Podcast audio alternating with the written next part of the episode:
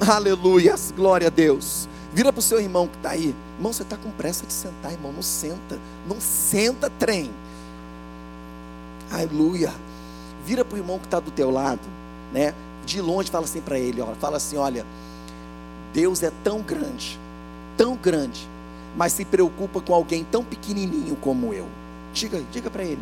Deus é tão grande, tão grande, mas se preocupa com alguém tão pequenininho como eu. Amém? Agora você pode sentar. Aleluias.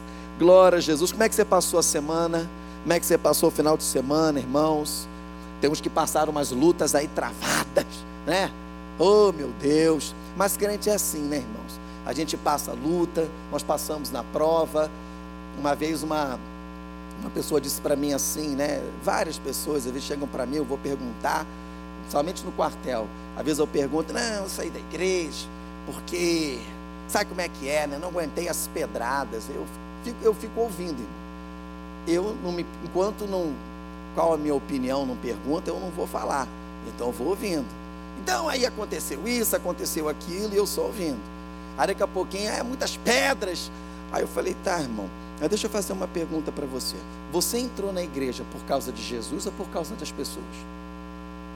Porque se você saiu da igreja por causa de pessoas, você nunca teve na igreja por causa de Jesus. Aí ele faz, e as pedras? Aí tem aquela cantora que cantava assim: Com as pedras que aqui, quantas pedras que aqui me atiram, um castelo estou a construir, firmado na rocha que é Cristo a caminho estou do porvir e podem me atirar bastante pedras, mas não podem me atingir. Contanto que atirem as pedras, com elas já posso me cobrir. Oh, meu Deus! Se cobre com as pedras que eles vão tacar em você. Tu acha que Deus vai deixar te acertar, irmão? então tu não conhece esse Deus que nós servimos. Por isso que eu pedi para você falar com teu irmão, né? Deus é tão grande, tão grande que se preocupa com você, com alguém tão pequenininho como eu. Amém? Glória a Deus, aleluias. Querido, Deus é bom em todo tempo. Eu gostaria, querido, de ministrar uma palavra para você esta noite. Foi me incumbida esta, né? Esta grande responsabilidade. É sempre bom falar com você, é sempre bom falar do amor de Deus. Eu gostaria que você abrisse a palavra de Deus né, em Mateus capítulo 11. Nós estamos ligados, eu e nosso irmão. Ele justamente falou aqui o texto que é da mensagem que eu vou pregar. E aí eu falei, então vou mudar o texto. Cadê que encontrava um texto para falar? É que Deus estava no meu coração. É esse infeliz. É, é esse. Eu falei, então é só para confirmar. Então, amém.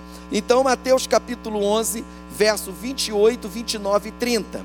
Mas antes de nós lermos esse texto, eu gostaria de dizer para você que nós estamos numa, num mês abençoado, irmãos. Nós estamos numa série, né, de mensagens abençoadas. E a série que nós estamos agora falando é sobre o verdadeiro Deus. Quem serve o verdadeiro Deus aqui? Levanta a mão e diga glória a Deus. Verdadeiro Deus. E essa semana nós estamos falando sobre Ele é o único Deus. No livro do profeta Jeremias, capítulo 10, verso 6, ele diz assim: Ninguém há semelhante a ti, ó Senhor, tu és grande, e grande é o poder do teu nome. Rapaz, não tem. Então ele está falando aqui exatamente sobre Ele é o único Deus.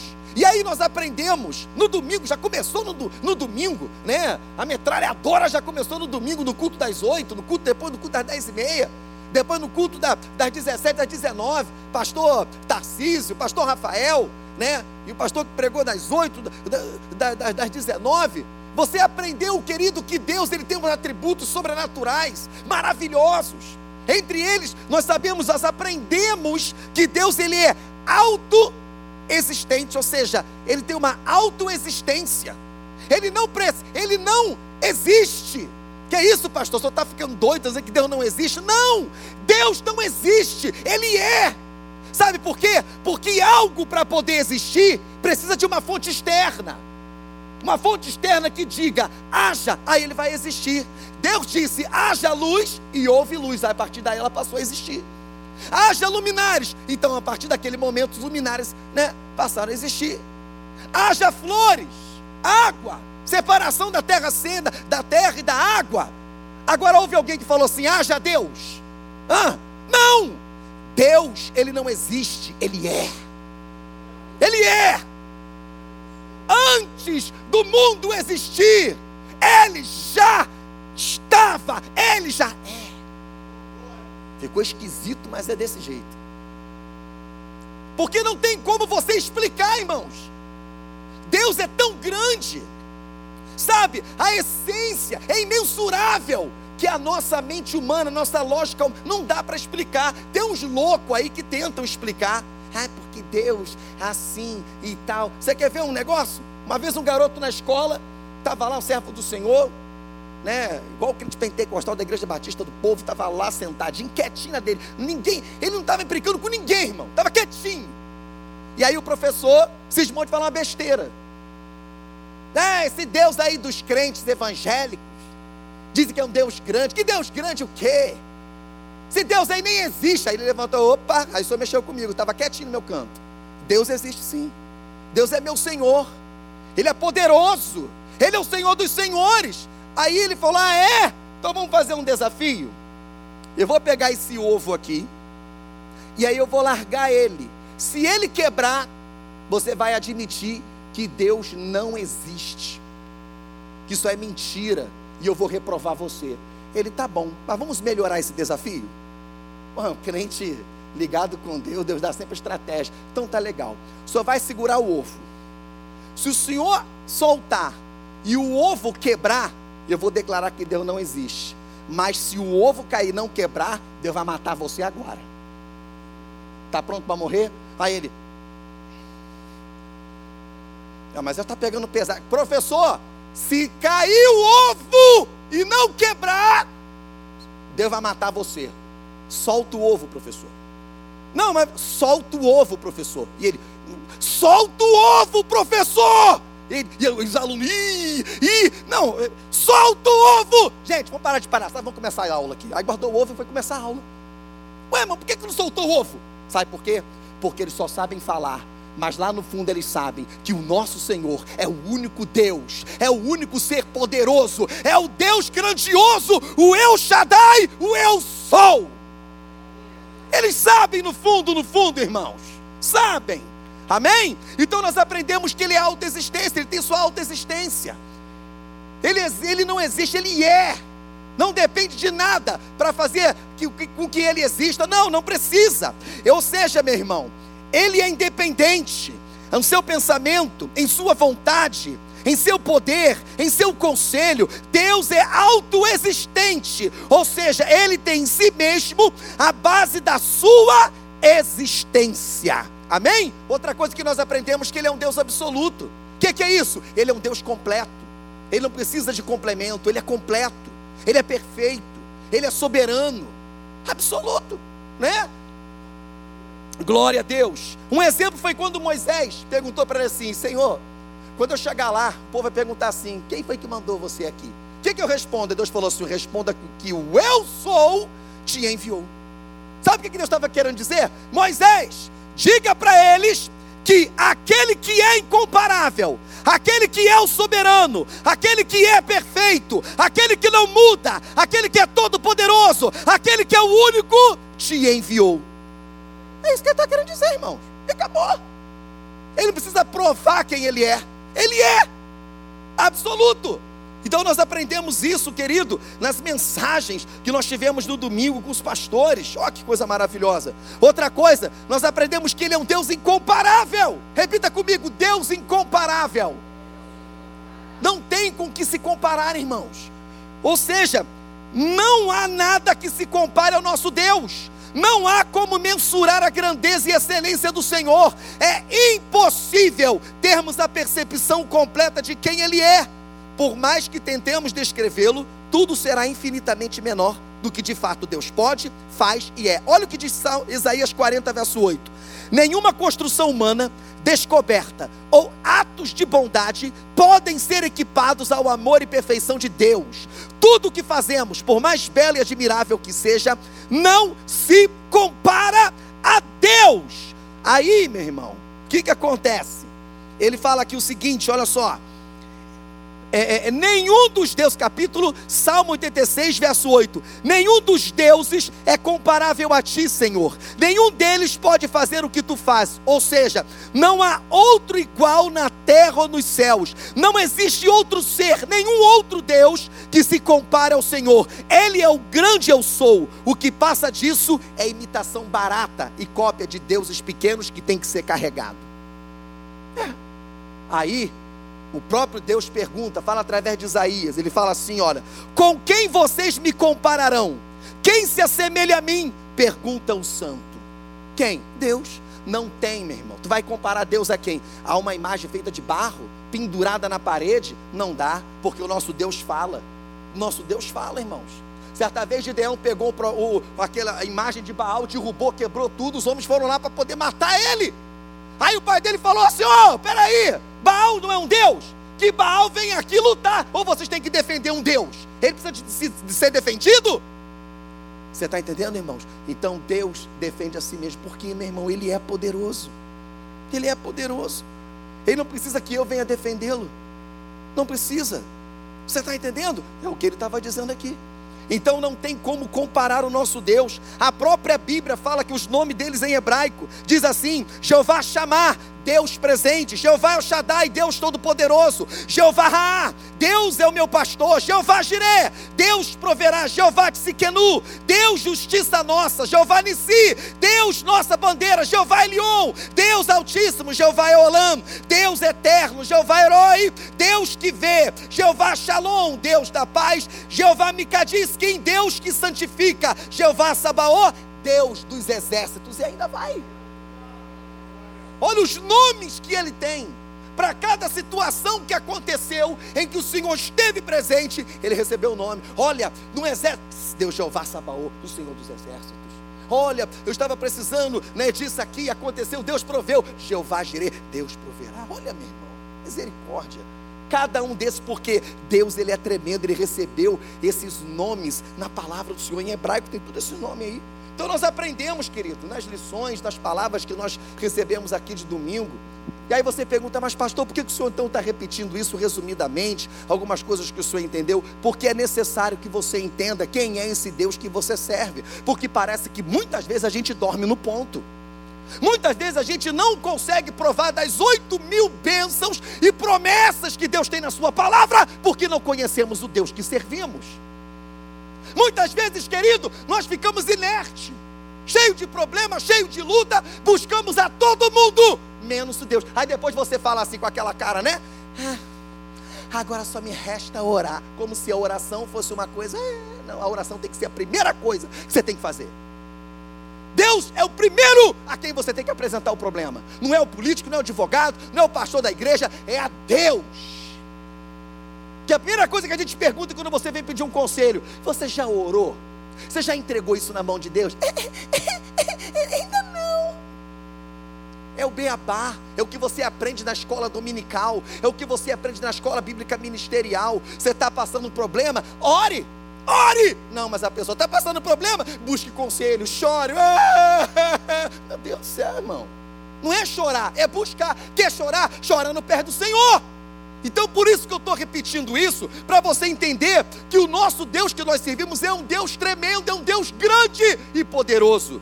Salmo 86, verso 10 diz assim: Ninguém entre os deuses é como tu, ó Senhor, e nada existe que se compare às tuas obras, pois tu és magnífico e realizas milagres maravilhosos em verdades. Só tu és Deus. Salmo 8, Salmo 86, 8 e 10.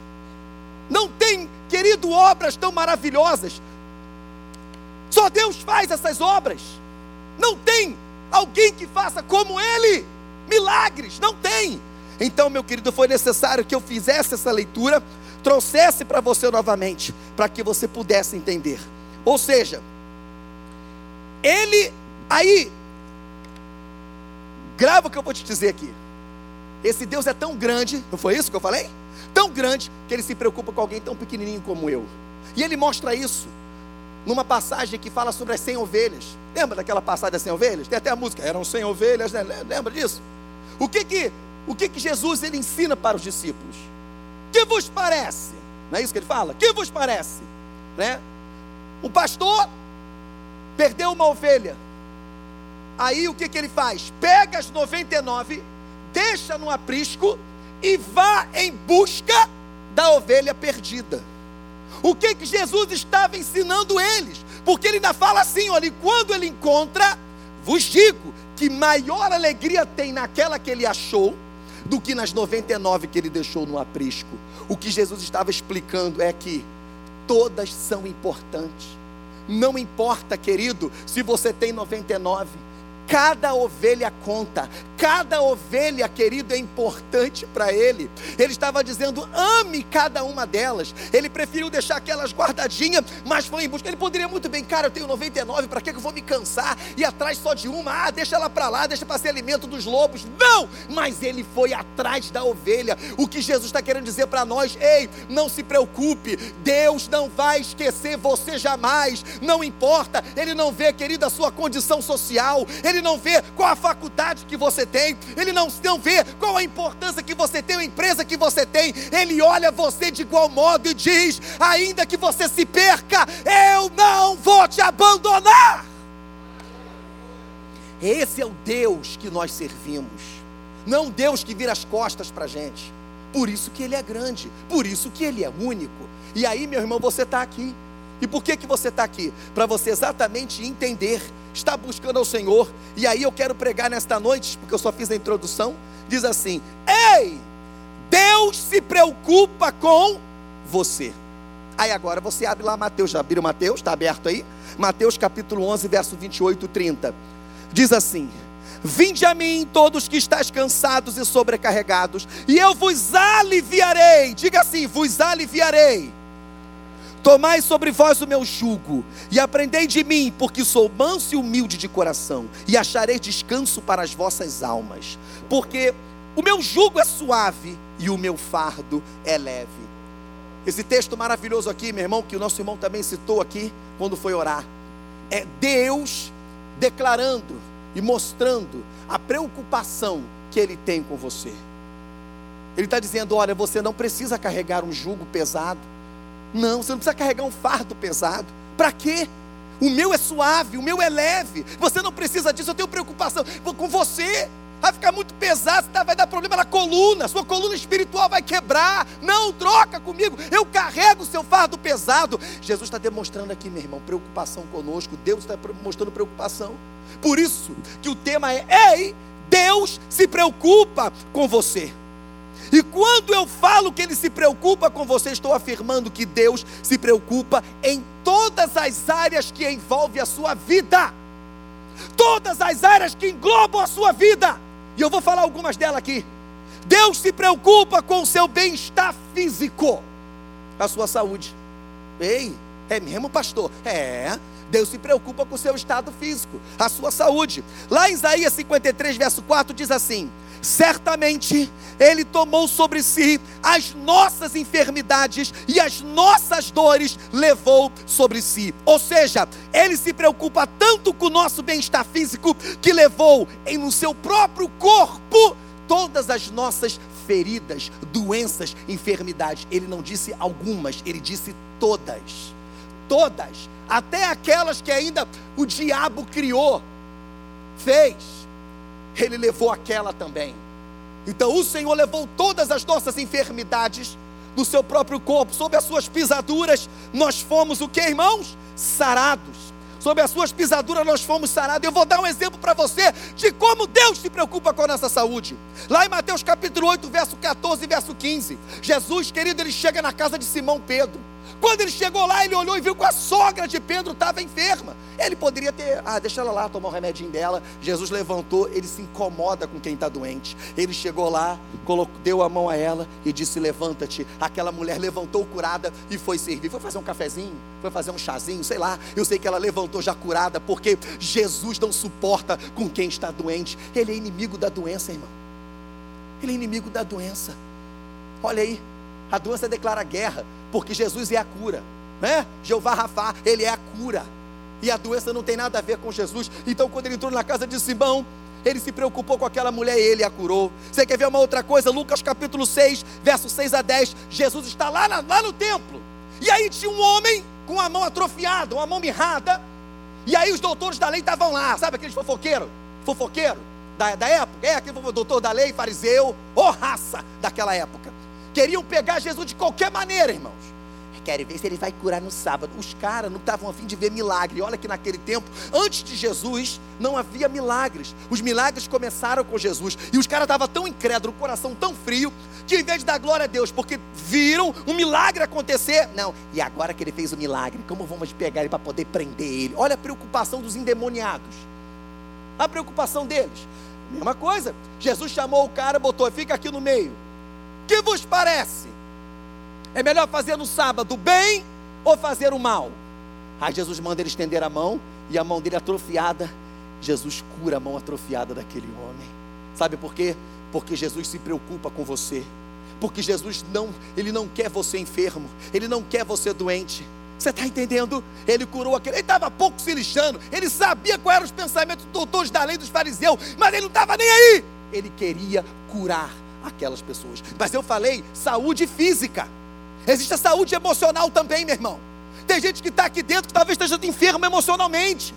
Talvez com início de depressão, sabe? Talvez com um relacionamento que acabou, está com o coração ferido, coração quebrado, ou talvez um concurso ou um emprego foi demitido, ficou chateado, talvez tenha ódio do seu vizinho, uma doença psicossomática, Deus também cura. Você quer ver uma coisa? Olha só, Lá em, em, João capítulo 5, Jesus, querido, ele, ele, ele chega lá no tanque de Betesda, do nada.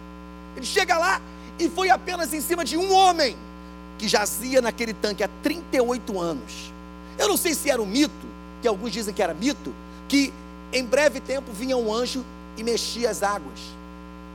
E quando mexia um, entrava no tanque e saía curado. Só que aquele homem era paralítico que aquele homem não podia entrar, porque ele, ninguém colocava ele. E aí Jesus chegou para ele e fez uma pergunta simples. Pergunta simples que muita gente não sabe responder, a gente quer fazer argumento. Ele só perguntou assim: Queres ser curado? Que, que como tinha que responder? Sim, olha só. Aí Jesus, tá, pode falar.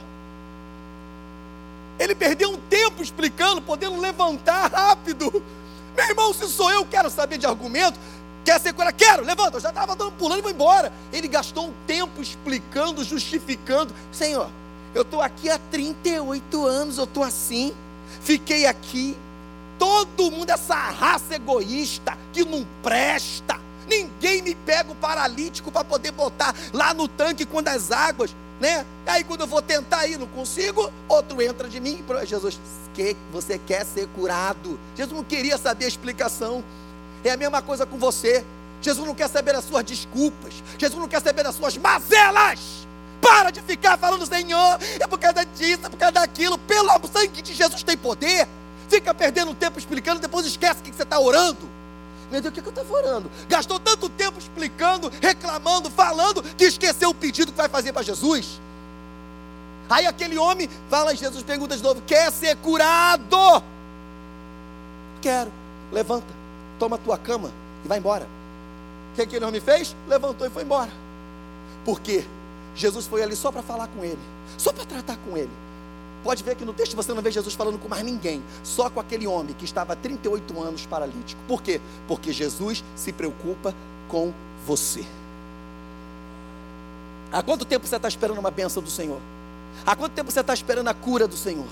Hã? Há quanto tempo? Quero dizer uma coisa para você. Esse Jesus que estava lá no tanque de Betesda também está aqui. Está dizendo para você: quer ser curado?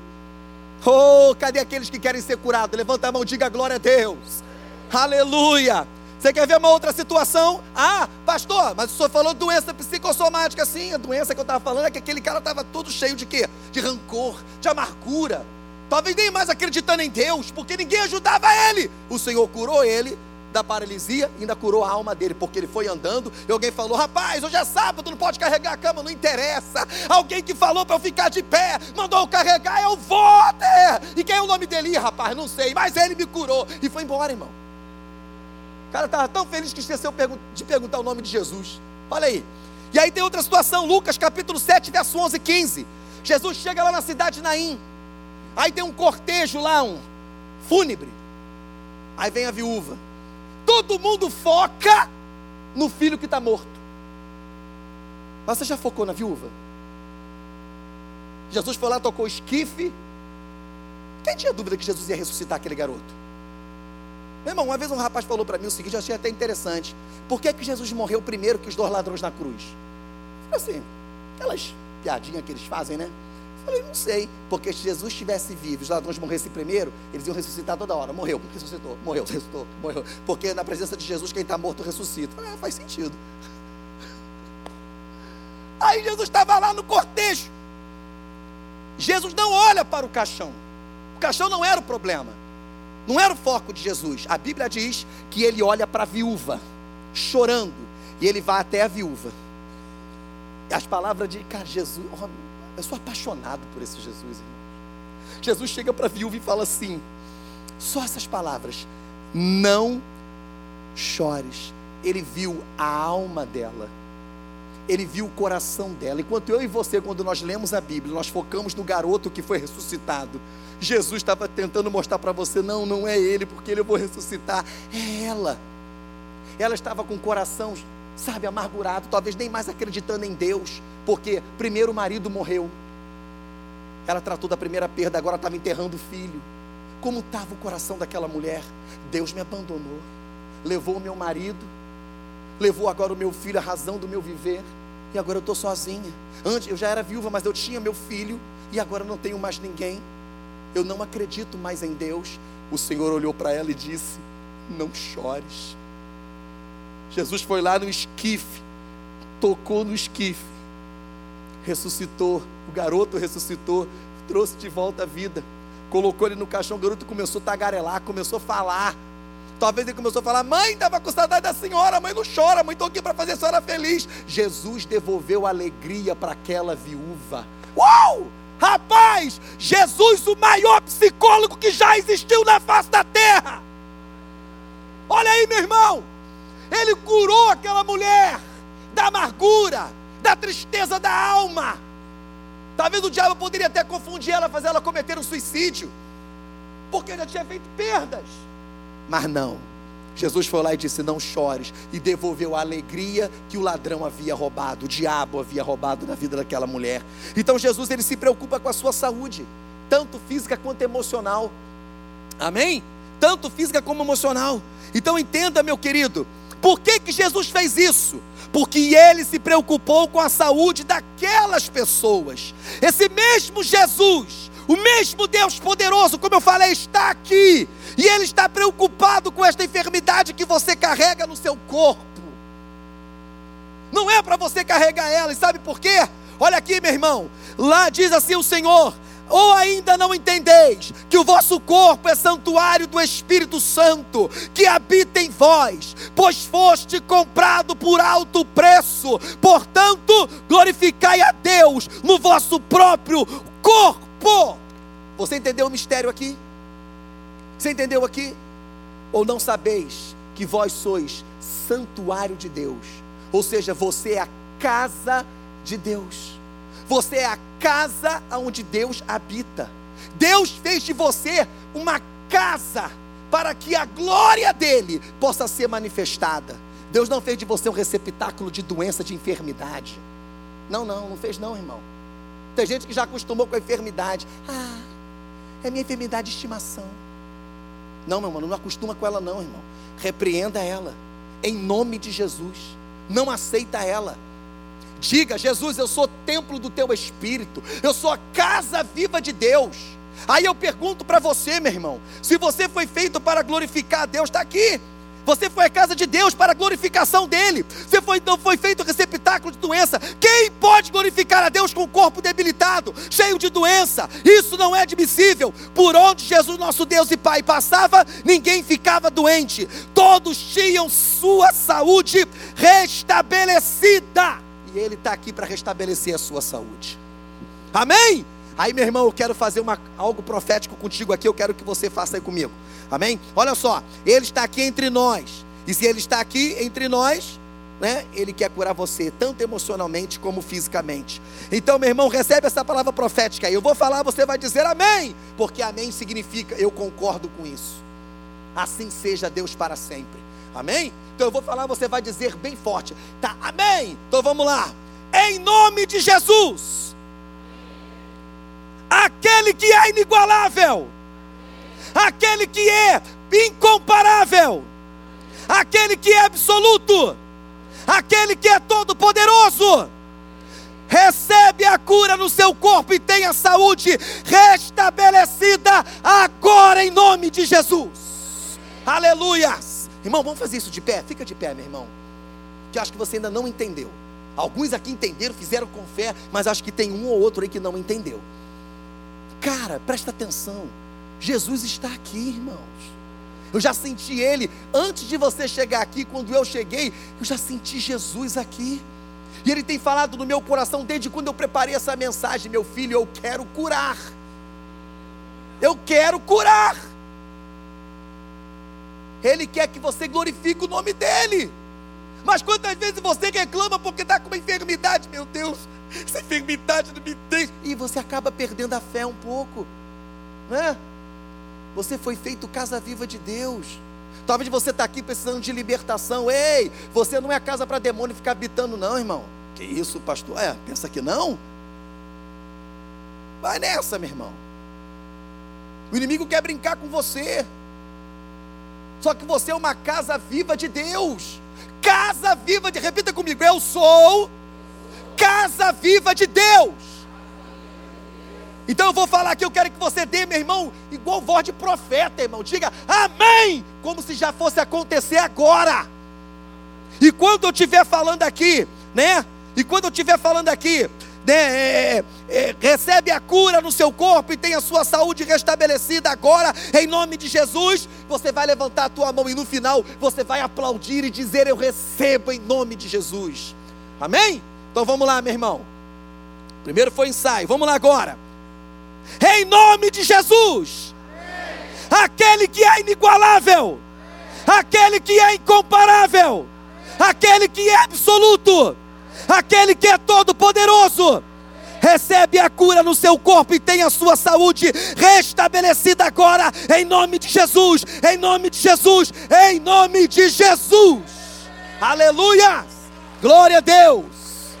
Oh, aleluias! Não aceite enfermidade na sua vida. Podeis assentar, meu irmão.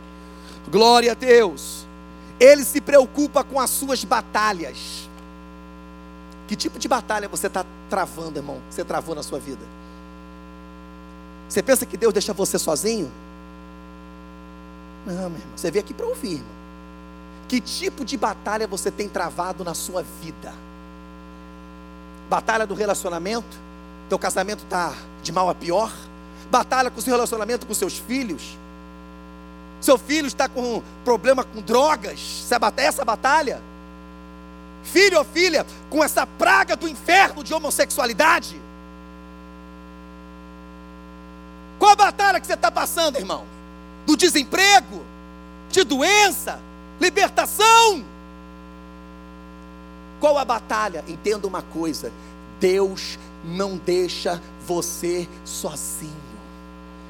Olha o que diz a palavra do Senhor aqui, em 2 Crônicas, capítulo 20, verso 17: Portanto, nesta peleja não tereis que batalhar ou pelejar, tomai posição, ficai parado e observai o livramento que Deus vos concederá. Meu Deus, você está entendendo? O trabalho é todo dele. E o meu trabalho é descansar nele. Não é isso? Então descansa no Senhor, irmãos. O seu trabalho é confiar nele, é acreditar nele, é não abrir a boca para murmurar, não dizer que está demorando, porque Deus faz no tempo dele, e quando chegar o tempo dele vai acontecer. É isso que nós precisamos entender. Meu irmão, guarda uma coisa que eu vou te dizer. Po... Olha, isso aqui é o exemplo melhor que tem. O povo de Israel, eles estavam reunidos num lugar e disseram para Samuel assim: Samuel, nós estamos arrependidos dos nossos pecados. Nós estamos arrependidos, queremos voltar para o Senhor. Aí Samuel, é de coração que vocês estão falando o vosso arrependimento? Sim, Samuel. Então pegai-vos todo, todo ídolo, que não são deuses, que são deuses estranhos que estão de vocês, e joguem fora. Aí eles pegaram Baal, Astarote, pegaram todo o lixo que tinha lá, de imagem, tudo, jogaram tudo fora. E aí eles fizeram um grande sacrifício e jejuaram. Mas o diabo não dorme, mas é burro. Ele não dorme, mas é burro. O que, que aconteceu? O povo de Israel, mesmo né, errado com o Senhor, Deus ainda dava vitória. Agora imagina o povo de Israel no azeite. Jejum. Que quando você está meio fraquinho, porque quando você não come, você fica o quê? Meio esmorecido, né? Aí o cara pensa assim: caraca, vou destruir ele. Vai nada, irmão. É quando você está no jejum que você parece uma mistura de Evander Holyfield com The Rock, sei lá, irmão. Você fica um monstro espiritualmente. Dá não, irmão. Dá não. E aí está lá Israel, aí os filisteus, opa, vão pegar ele, vão acabar com eles agora. Aí o povo de Israel, Samuel, os infelizes, os filisteus estão vindo aí para tentar atacar a gente. Você acha que Israel ficou com medo? Samuel, ore ao Senhor para que nós não venhamos a ser subjugado pelos filisteus. Meu irmão, os filisteus vieram com tudo. O povo de Israel, em jejum, em sacrifício, desbarateou os filisteus. Eles meteram o pé, saíram correndo com o rabinho entre as pernas. E ainda os povos de Israel foi atrás dele, acabou com um monte de filisteus. Você está entendendo, irmãos? Mexe com o povo de Deus. Eles esqueceram uma coisa: o povo estava em sacrifício, mas esqueceram que o Deus de Israel batalha no meio do seu povo. Rapaz, sabe o que eu estou querendo dizer para você? Que o Deus falou no meu coração que aquele mesmo Deus de Israel, que estava lá ajudando o povo de Israel, é o mesmo Deus que está conosco, para nos ajudar em nossas batalhas. O que você está enfrentando, Deus quer dar a vitória para você. Não pense que você está sozinho, você não está, Ele está contigo para te dar vitória. Às vezes a gente pensa que está sozinho, ah meu Deus, não vai não. Deus tem grandes vitórias para você, meu irmão. Amém? Esse mesmo Deus que faz trovejar, porque houve um negócio lá, Deus ele fez um, um trovejar, um som tão, sabe, tão grande, tão grande, que os filhos todos ficaram assustados em pânico. Aí, meu irmão, os israelitas lá meteram o pau em cima deles. E aí, esse mesmo Deus que faz trovejar lá, faz trovejar aqui, irmão, para que você tenha vitória. Olha o que diz Salmo 23: Ainda que eu andasse, Davi disse, eu não andei mas ainda que eu andasse pelo vale da sombra e da morte, eu não temeria mal algum. Ei, Deus não deu a você um espírito de medo, nem de covardia. Deus deu a você, querido, um coração moderado e equilíbrio para que você possa entender que você não é filho sem pai, que você não é filho de um Deus pequenininho, você é filho de um Deus guerreiro, um Deus todo-poderoso. Você é filho de um pai que ama você e não deixa você sozinho. Entenda isso, meu irmão. Ele não deixa você sozinho. Amém? Então, meu querido, não tenha medo das batalhas que você está enfrentando. O Senhor trouxe você aqui para dizer que aquilo que você está enfrentando, o Senhor já começou a dar vitória, mexer para dar vitória para você. Você veio aqui para poder ouvir isso, irmãos. Então saia daqui vitorioso em nome de Jesus. Em nome de Jesus. Davi, quando disse isso aqui, ele lembrou das histórias dele. E uma das histórias dele muito, né, gravada em nossos corações, que a gente na nossa mente, é, é quando ele era adolescentezinho, né? Que ele foi enfrentar o gigante Golias. Que luta covarde aquela, né, irmão? Eu fico imaginando quando Davi desceu, porque era um vale, a luta era no vale. E aí o cara falou assim: olha, vamos lutar com eles no vale, porque Deus é Deus dos montes, não é dos vales. Então no vale ele vai perder. Só que Deus fala, fala para ele que eu sou Deus dos montes e Deus dos vales. Por isso que eu falo que o inimigo, irmão, ele passa vergonha, né? Então, Deus estava lá de um lado os filisteus, do outro lado os israelitas, com medo, desesperado, porque estavam fora da presença do Senhor. Mas chega Davi cheio da unção. Aí, qual é? Qual é desse gigante aí? Está afrontando o exército de Deus? Eu vou. Aí Saul, rapaz, não vai não. Você tem 1,55m, o gigante tem quase 3, não vai não. Vou sim. Você, então tá bom, já que você vai, estou vendo que você é diferente. A unção que você tem era quando eu era jovem. Agora estou desviado, né? Mas tudo bem, você tem essa unção. Eu fico imaginando o papo de Saul com Davi, né? Aí, tá bom, tentou botar a armadura dele em Davi. Só que Davi falou, poxa, eu não sou acostumado com armadura. Deixa que eu vou com a minha roupa mesmo. Mas Davi foi com aquela roupinha dele. E tomei a espada. Não, espada não. Eu vou com o meu cajado e a minha funda. Aí você imagina, o gigante Golias com aquela espada enorme que depois até Davi vai usar quando é guerreiro, né? Fica grande, cresce, vai usar a espada dele. Mas Davi era um adolescente, irmão, 1,55m mais ou menos, né? E o Golias tinha quase 3 metros de altura, 2,84, 2,74 por aí. E aí, Golias gritando: Ei, não tem nenhum campeão aí não para lutar comigo. Olha que batalha. E o povo de Israel, ai meu Deus, tudo com medo, porque já estavam fora da presença de Deus. E como Deus poderia batalhar com eles, queridos, se eles não conheciam mais a Deus? É como se não perdessem, que não conhecesse mais quem era Deus. Mas Davi não. Tô indo, tô indo. Aí cadê o guerreiro? Aí quando eu fico imaginando Davi chegando, Golias daquele tamanho, Davi pequenininho. Oi, sou eu, sou eu. Aí o pessoal olhando, cara, aquele ali, Saul ficou maluco, mandou um moleque. Aí chega Golias lá do outro lado. Ei, eu sou algum cão para que você venha com um pedaço de pau e pedra para poder me acertar?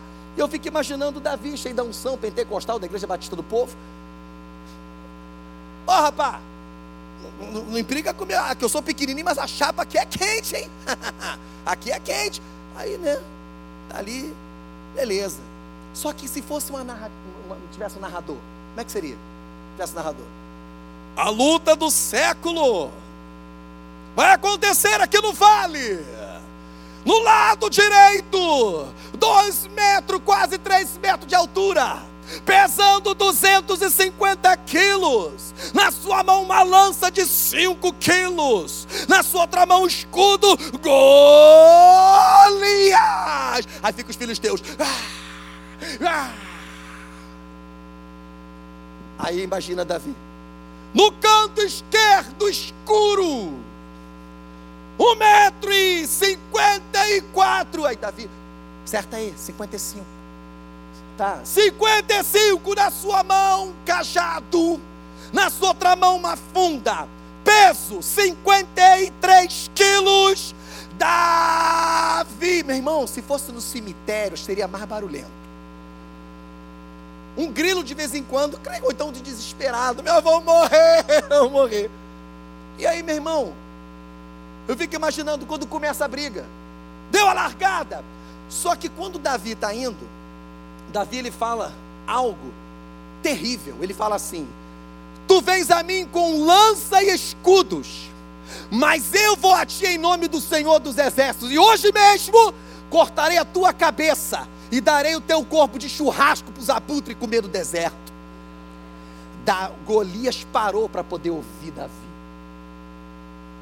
E aí Davi, né, Golias, quando acabou de falar, tu acha que Davi correu? para trás? Não, correu? Não, ele partiu para cima. Porque quanto mais rápido chegar, mais rápido eu derrubo ele. Davi não correu, ele foi para cima de Golias. E correu para cima e, né? E aí Golias veio. Só que aí os demônios que estavam lá atrás de Golias já estavam assim: Golias, não vai não, não vai não. Eu vou acabar com ele, não vai não. Golias já perdeu a guerra muito. Olha lá, Golias, tu tem três, ele tem dez, quinze metros. Olha o anjo que está com ele. Então eu vou embora. Os demônios tudo com medo, irmão. Tudo com medo. Porque Deus, ele mexe no cosmos. E aí ele olha aquela batalha, oh, vamos dizer assim, né? cadê os anjos do exército celestiais? Miguel! Olha aquela guerra lá. Tá injusta, né? Meu filhozinho Davi contra aquele gigantão lá. Leva muita gente, não. Leva pouquinho. Vai lá e dá vitória para Davi. Hoje eu vou honrar ele. Ele vai ser rei de Israel. E aí, meu irmão, Deus manda os anjos. E aí eu fico imaginando Davi quando pega a funda que ele vai girar. E aí ele corre de um lado, aí mira e começa a girar. Aí gira, gira. E os anjos, irmão, são espíritos, eles podem, né, se materializar, entrar onde eles quiserem. Eu fico imaginando entrando na pedra. E a pedra no mundo espiritual, a pedra era pequenininha, mas no mundo espiritual foi crescendo, crescendo. Aí imagina na sua mente um, um, um Davi pequenininho, uma pedra, sei lá, do tamanho de saqueiro girando. Vum, vum, girando. E aí ele girando, girando, girando, e girava e não soltava. De vez em quando aparecia um anjo, solta a pedra, homem de Deus. A gente está ficando zonzo aqui dentro. Aí Davi vai e solta a pedra. Aí a pedra vai. Aí isso. Aí Golias está e mexe com a cabeça. Os anjos para a direita. Aí tá. Aí para a esquerda. Para esquerda. Para esquerda. Para esquerda. E tá a pedra. Aí quando Golias para, na testa. Pá! Acerta na testa. O gigante cai. E Davi sai vitorioso da batalha. Aleluia! Glória a Deus! Sabe o que é interessante? Quando a pedra bate na testa, você cai para onde? Para trás, né? Como é que Golias caiu para frente? nas histórias que dizem que Golias caiu para frente. Vem cá, Wesley, rapidinho. Eu acredito, irmão, que Deus participou daquele negócio ali. Sou eu, tá? Tá na Bíblia não, tá? Segundo o pastor Alex Magano. Eu acho o seguinte: os anjos estavam na pedra e a pedra foi aqui. Quando Golias foi cair para trás, aí Deus, pá, também deu. E caiu para frente. Sou eu, tá? Sou eu. Porque, meu irmão, foi um milagre. Davi foi lá e cortou a cabeça dele e deu o corpo dele para os abutres. Sabe por quê? Porque ele agrediu ao exército de Deus e ao Senhor dos exércitos. Entenda. Davi não poderia vencer aquele Golias sozinho. Ele venceu porque junto com ele estava o Senhor dos exércitos. Esse mesmo Senhor dos exércitos está dizendo para você: por que, que você tem medo do problema que você está passando? Por que, que você tem medo dos demônios que estão te afrontando? Por que, que você tem medo das situações complicadas que estão acontecendo na tua vida? Ei! Jesus está esperando assim com os ouvidos inclinados. Grite, grite: Jesus! Jesus, filho de Davi, vem lutar comigo! É isso que ele quer que você fale. E quando você fizer isso, irmãos, ah, meu Deus, os demônios vão partir em retirada. Querido, eu gostaria que você ficasse de pé nesse momento. Eu quero orar por você. Como você chegou aqui? Qual o seu estado? Veja como você chegou aqui e olha o que você recebeu nos louvores. Olha o que você recebeu da palavra que foi ministrada nas orações. E olha o que você recebeu aqui agora. Você foi vitaminado. E olha, eu, eu não aceito você sair dali daquela porta com a cabeça baixa, cabisbaixo, se sentindo derrotado. Deus não chamou você para ser um derrotado. Derrotado é quem não tem Jesus. Porque o inimigo faz dele o que ele quiser. Porque quando você não tem Jesus, é como se fosse um terreno baldio, que todo mundo joga entulho. Mas quando você tem Jesus, ele coloca uma placa e escreve propriedade exclusiva de Deus. Nem duvido o demônio jogar entulho ali. Não joga. Agora tem dono. Você está entendendo? Então, meu irmão, esse Deus tão grande, que é autoexistente, absoluto, incomparável. Ele se preocupa com você. E Ele está aqui. Já te abraçou várias vezes. Já passou a mão no teu cabelo dizendo: Olha, eu estou cuidando de você. Já disse para você: Olha, eu vou te dar vitória. Só calma um pouquinho. Sabe quantas vezes que o filho de da... o cego Bartimeu clamou a Jesus? Jesus, filho de Davi, tem misericórdia de mim. Primeiro, Jesus não chamou ele. Jesus, filho de Davi, tem misericórdia de mim. Segunda, Jesus não chamou ele. E os caras, cala a boca, fica quieto, não sei o quê. Jesus, filho de Davi, chama ele. Aí eu fiquei imaginando, Jesus não podia ter chamado ele na primeira? Mas sabe que Jesus estava testando ele? A persistência. E o quanto realmente ele queria o um milagre na vida dele. Uh! Ha! Você guardou o que Deus disse para você agora? Ei, desistente. Quantas bênçãos você já desistiu? Já deve estar na décima, décima quinta, quinquagésima. Você já trocou todas as bênçãos, porque você não tem paciência para esperar. Hã? Ah, já orei um mês. Deus me deu, vou trocar a bênção. Vou orar para outra coisa. Que isso?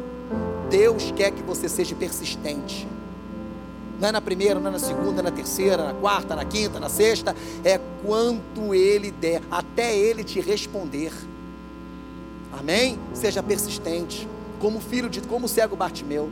E quando ele levantou, ele jogou a capa. Ele não guarda, guarda minha capa, tá? Toma aqui. Ou seja, é eu vou, mas se não der certo, eu pego minha capa de volta. Tem muita gente deixando a capa. Eu vou lá, ah Senhor, me cura. Se não me curar, eu pego a capa de volta. Joga a capa no lixo.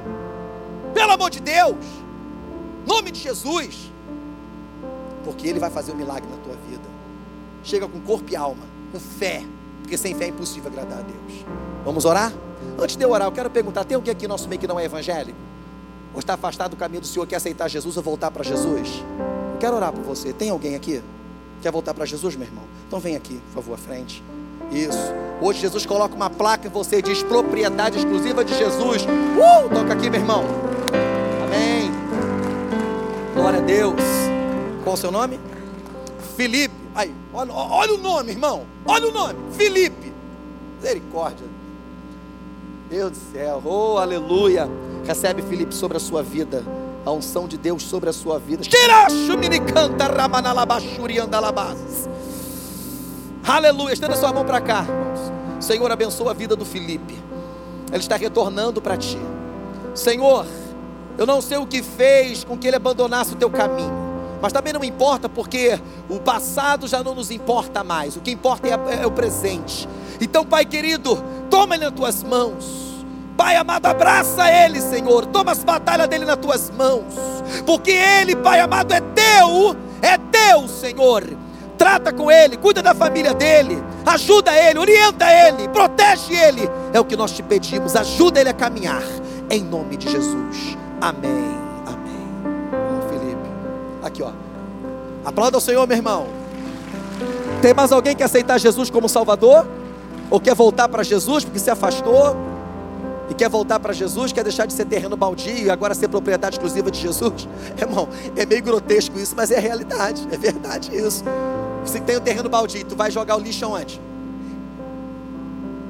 É, é, assim que os demônios faz. Tá vazio, não tem nada. Agora você tem uma placa ali, propriedade exclusiva de Jesus, quem vai jogar ali? É ruim, hein? tem mais alguém para aceitar Jesus ou voltar para Jesus? Não tem? Aqueles que já têm Cristo em sua vida, levanta a mão assim e diga: Eu tenho Jesus. Glória a Deus. Se você não pode levantar, quiser procurar a gente no final, procura aqui. Amém? Vamos orar. Apresenta a Deus aí.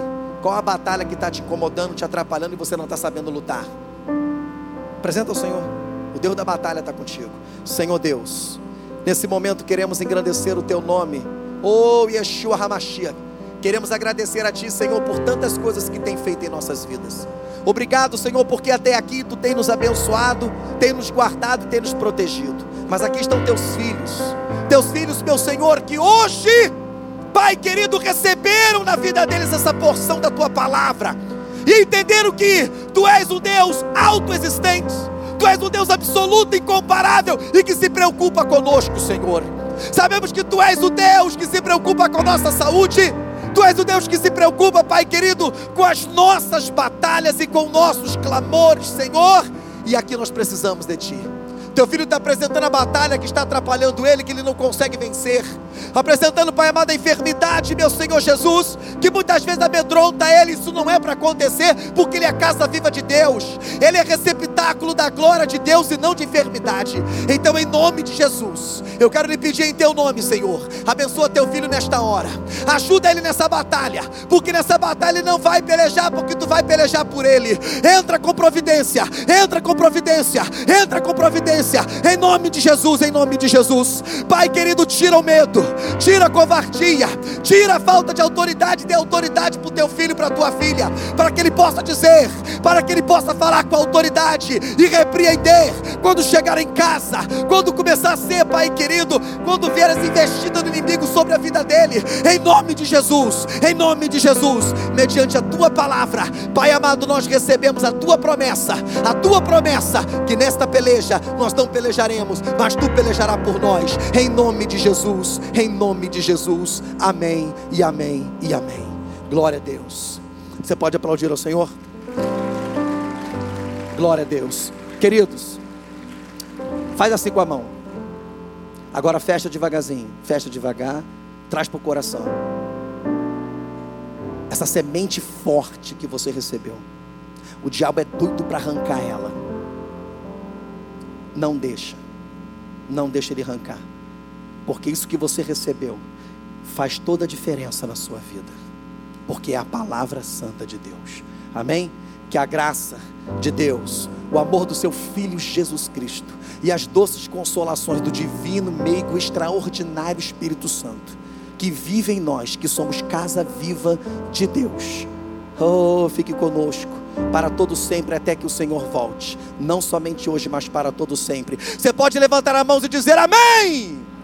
Vá em paz, Deus te abençoe até a terça-feira que vem, meu irmão. Em nome de Jesus.